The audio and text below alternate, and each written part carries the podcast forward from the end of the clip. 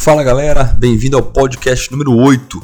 Bom, o que mais comentou nesses últimos meses é, foi a atualização que o Instagram soltou sobre a retirada dos contadores de likes ou das curtidas.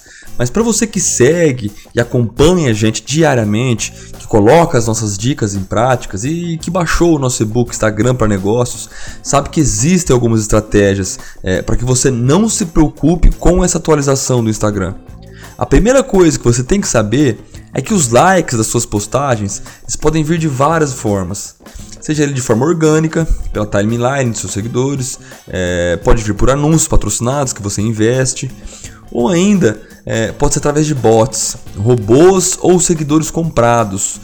E que sobre isso eu não preciso nem dar minha opinião, né?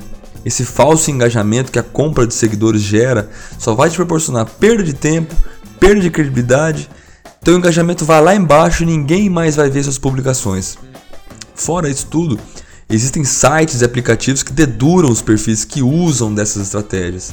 Sem falar aqueles árabes, né, que aparecem do nada na, na, lista dos seus seguidores, ou aqueles comentários chatos dizendo: adorei seu post, dá uma olhadinha no meu perfil, tem bastante conteúdo legal lá. Galera, tem coisa mais chata que isso. Essa robotização então você gasta seu tempo estudando sobre marketing digital, se atualizando, criando posts, patrocinando seus anúncios para quê? Basicamente para gerar engajamento e consequentemente aumentar o seu número de clientes, seu número de vendas.